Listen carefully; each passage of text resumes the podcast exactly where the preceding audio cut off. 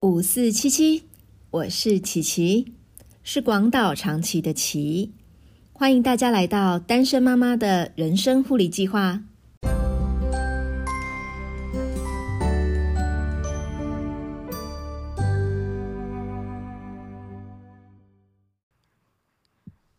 这一两周啊，我一直反复思考自己接下来要分享什么内容。想了几个内容，可是啊，因为没有马上写下来，那些想法和感动一下子就烟消云散了。然后我中间又看了几个也同样是单身妈妈的粉砖，就不免自卑，觉得哇，人家都好厉害哟，单身带小孩还能够在工作上面有所成就，甚至有两个单身妈妈，嗯，在美国。呃，有很好的发展，而且一个是带两个小孩，另外一个是带三个小孩，而且他们不是人保持的美美的，就是充满了自信。粉砖有很多的粉丝追踪，然后也有接很多的代言。反观我自己啊，还持续困在离工作目标有一段距离的漩涡当中，载浮载沉。最近我也想了一些想要邀请来上节目的对象。但是啊，不是因为我的邀稿大纲一直都还没有完成，就是人家现在正好没有空来录音。我也有分享要分享一些和青少年教养相关的内容，还有跟过动儿互动的一些历程。不过因为卡在自己心中啊，也有一堆毛，会觉得说自己到底算什么？又不是教养专家，小孩也没有比较优秀，或者是有什么好表现，凭什么跟人家分享这些东西呀？所以我本来打算想要放弃这周的更新，可是却在嗯昨天的早上发生了一件事情，反倒促使了这一集的诞生，还有青少年教养系列的开端。事情是这样的，之前也之前我在节目中有分享，我儿子因为有注意力不足过动症的关系，有固定在看诊，还有吃药。一开始在试药的时候，因为他长得比较娇小。所以我们一直抓不到最好的药物剂量，他就常常在克服他身体的副作用，比如说吃了药以后很容易会恶心反胃啊，尤其呃他本来就很容易头晕的体质，吃了药以后，如果出上学出门坐公车的时候，常常一下公车就在路边都吐了。除此之外，也因为之前还没有确诊的那个状况的时候，功课他就落后了一大段。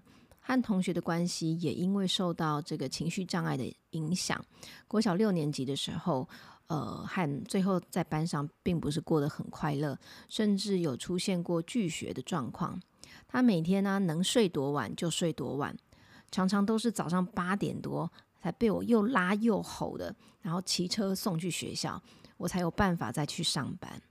后来因为三级警戒的关系，最后三个月他都没有去学校。到了放暑假的时候，他告诉我说：“诶，妈妈，我发现啊，我最近没有去学校，以后我都没有再咬手指头了耶。”然后他就亮出他的手指头给我看，我才看到啊，那原本被他咬得体无完肤的十只手指头，现在都已经长出新的皮来了。所以呢，我也跟他约定好说。接下来升国一，对你而言就是一个崭新的开始。我们现在因为换读隔壁学区的关系，新的学校都不会有任何的人认识你，也没有人知道以前的你是什么样子。所以我们可以开始重新一个新的人际的关系，还有新的学习的方式。而且呢，国一开学以后，你就要去上资源班啦，那个也是一个呃新的学习的一个调整。所以呢，国一开学以后，他就每天很主动的吃药，然后去资源班上课，去学校面对他的新生活。开学没多久呢，我就问他说：“诶，那你资源班呢？是国英数三科都没有在班上和同班同学一起上课，你会拉到另外一个教室去上课，这样啊会不会影响你认识新的同学啊？就是和班上同学会不会比较不熟？”然后我也问他说：“你在资源班上课？”会不会跟不上？然后会不会很吃力？现在上课的状况怎么样？他很直觉的回答我说：“不会啊，我现在每天上课啊，去学校的时候皮都绷很紧，然后啊，呃，和同学也都可以讲得上话，而且啊，有资源班好好哦。为什么以前都没有资源班呐？早知道我以前去读资源班就好了。听到他这样说，我心里的一颗大石头就慢慢的放下来了。不过呢，也因为他现在很重视在学校的生活，他把所有的力气啊都用在面对学校的事情上面。老师呢也很肯定他在学校的生活状况，所以他回家的时候就会很想要放松，很想放空。他也不想要太要求自己，让自己过得太紧绷。他曾经啊跟我说过一句话，说呢，只要呢有人可以靠，他绝对不会靠自己。然后再加上平常他吃那个过动症的药物，会比较抑制他的食欲，所以上课的期间呢，三餐就会吃的比较少。有的时候，呃，晚上因为要去补习的关系，会比较晚吃药，可能还会让他晚上比较不好入睡，比较睡不着，就会变得比较晚睡着。可是隔天早上上课的时候又要早起，睡眠的时间相对的就会缩短。所以在家里的时候呢，他就尽量都不吃药。他就利用周末的时间补充营养，然后还有睡眠，避免影响他身体正常的发育。可是这个时候，当妈妈的我就面对到了另外一个挑战，就是他在家的时候，因为注意力不足过动症所造成的问题，都通通会在家里发生。例如说，妈妈有在讲，他都没有在听。我在讲话的时候，他就是左边进去，右边出来。他可能手上在用他的手机，在看他他的电视。我交代了 A、B、C、D 四样事情，他可能只 catch 到其中的一两样，然后呢，还会觉得说，哪有你刚拿到讲四样事情？你刚明明就只有讲两样事情而已。事情呢，也总会拖到最后一刻才甘愿去做，而且还常常是被我边骂，然后他才边去做，然后一边发脾气一边去做那些事情。那一天呢，就是因为他在周六的时候已经累积了一些东西没有处理。我在睡觉前特别交代他，在睡觉之前要把没有吃完的食物冰到冰箱里，然后呢，把他自己散落在桌上没有洗的那一些碗筷洗起来。然后因为隔天是星期天，他们说接下来要断考，希望可以在家里的线上参加礼拜，不要。跑教会，这样他们可以睡得晚一点起来，可以睡饱，然后也可以节省来回车程的时间，可以争取比较多时间读书。我说好啊，那我们来试试看，这样子做是不是真的可以让你们把握比较多读书的时间？所以我就问儿子说：“那明天你最慢要几点叫你起床？”他还跟我跟我说十一点。他说：“反正礼拜十一点开始啊，我起来很快啊，我也不太需要刷牙洗脸还是干嘛的，我就直接就可以开始啦。”我说：“不可以，你必须要先起来准备，然后你可能也要吃药，然后呃，这样你做礼拜的时候可以比较专心。然后礼拜结束了以后，你也可以直接复习。”我说：“反正我十点半要叫姐姐起床，我也就十点半叫你。等到我上床睡觉以后，他就跑到我房间来说：‘诶，妈妈，你借我一下你的网络。’我有一个东西要传给同学，我就在半梦半醒之间跟他说好。可是你现在在我旁边，把东西传出去以后就去睡觉，不要把我的手机拿到你房间用。结果结果呢？隔天我起床的时候，发现已经十点二十七分了。为什么我这么晚起床呢？因为我的手机闹钟没有叫。为什么我手机闹钟没有叫呢？因为我的手机不在我房间里。为什么我的手机不在我房间里呢？因为我的手机还是被他拿去他房间了。当我从我房间走到他房间的这个过程中，我又看到餐桌上的食物没有收，桌上也还有他应该要洗，可是他没有洗的碗筷的时候，我整个怒火中烧。一进他房间，我就开他房间的大灯，用力的摇他，开始河东狮吼。他一开始还摇不醒，我更火大。就开始噼里啪啦的连串的骂他。他从睡梦中听到我的吼叫吼吼叫声以后，他就从那当中慢慢苏醒。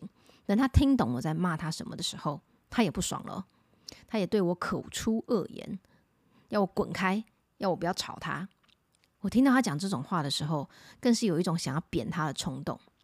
可是其实他现在年纪已经大了，你知道，他还曾经跟我说过：“说你在打我啊，我打一一三家暴专线，我公民很强的。”跟我有利、跟我的权益有关的事情，我都会特别注意，我都会特别记得特别清楚。所以呢，现在又不能随便扁他，然后我就骂他说：“跟你昨天已经说好的事情，为什么你都没有照说好的事情做呢？而且你为什么要放任自己一直用手机，用到这么晚。然后我跟他说，食物要珍惜啊，你冰箱如果你东西如果没有冰到冰箱，放在桌上坏掉的话，东西就要丢掉。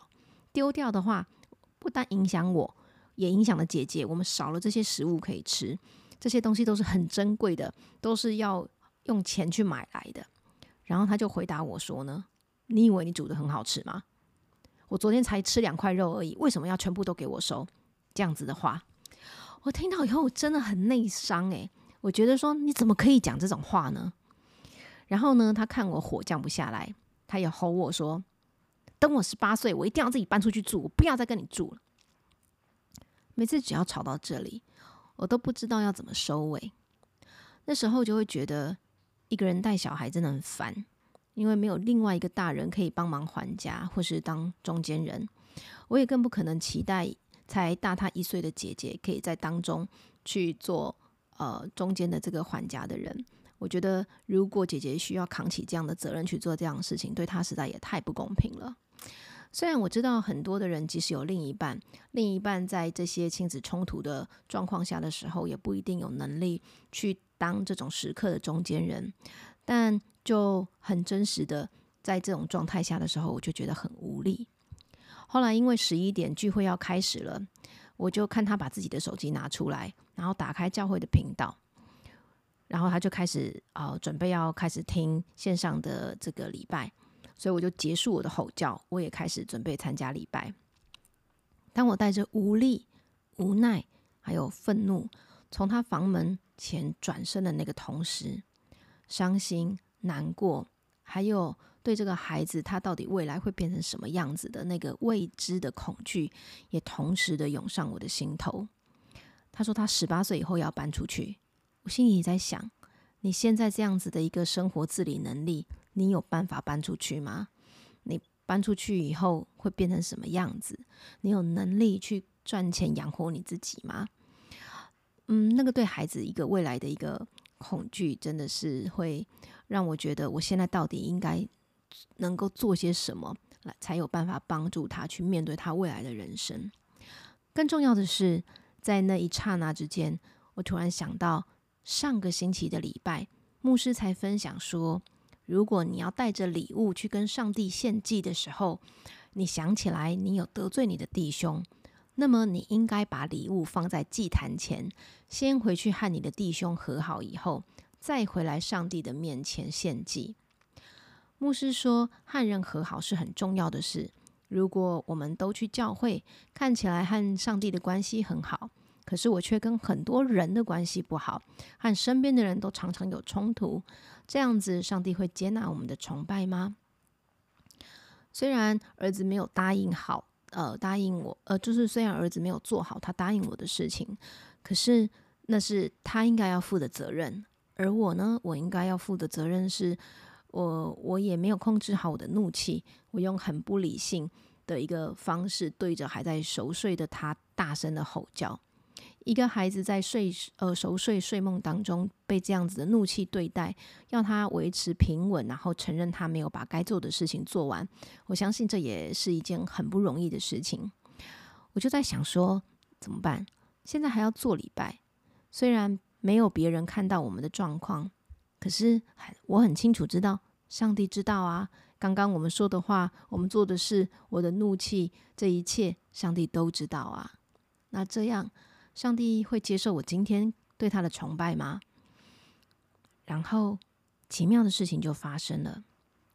接下来线上教会的一个讲道，牧师说的内容，就好像对我前面的这一些心理的问题和呐喊说话一样。里面有给我的安慰，给我的鼓励，还有给我的指引。为了不要让这一集的节目太长，今天就先分享到这里。为这个难念的妈妈经系列先起个头，也让大家知道，家有青少年并不会比家有幼童来的轻松。家有青少年反而面对的是另外一个未知的未来。那也透过这样子的一个开头，和大家分享，开始和大家分享家有注意力不集中过动症的青少年在生活上面会遇到的状况。那么后来到底牧师说了什么？那我和儿子。我们是后来是怎么收尾的呢？那我们就请待下回分解喽。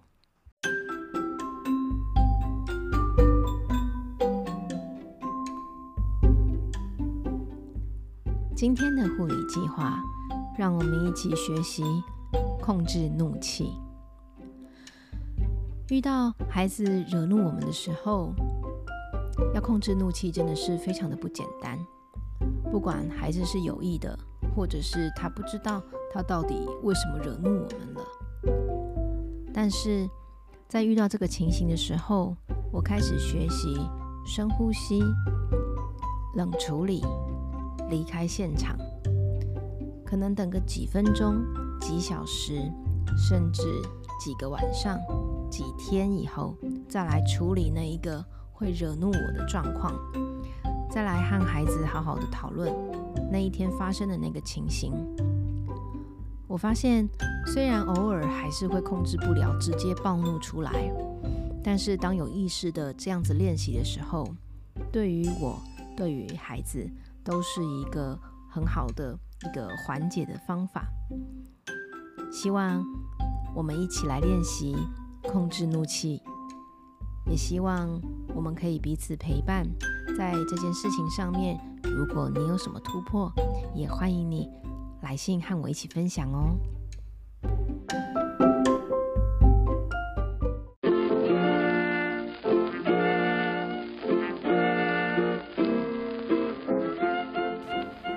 单身妈妈的人生护理计划会尽量在每周二晚上十点更新，陪你共度睡觉之前宝贵的喘息时光。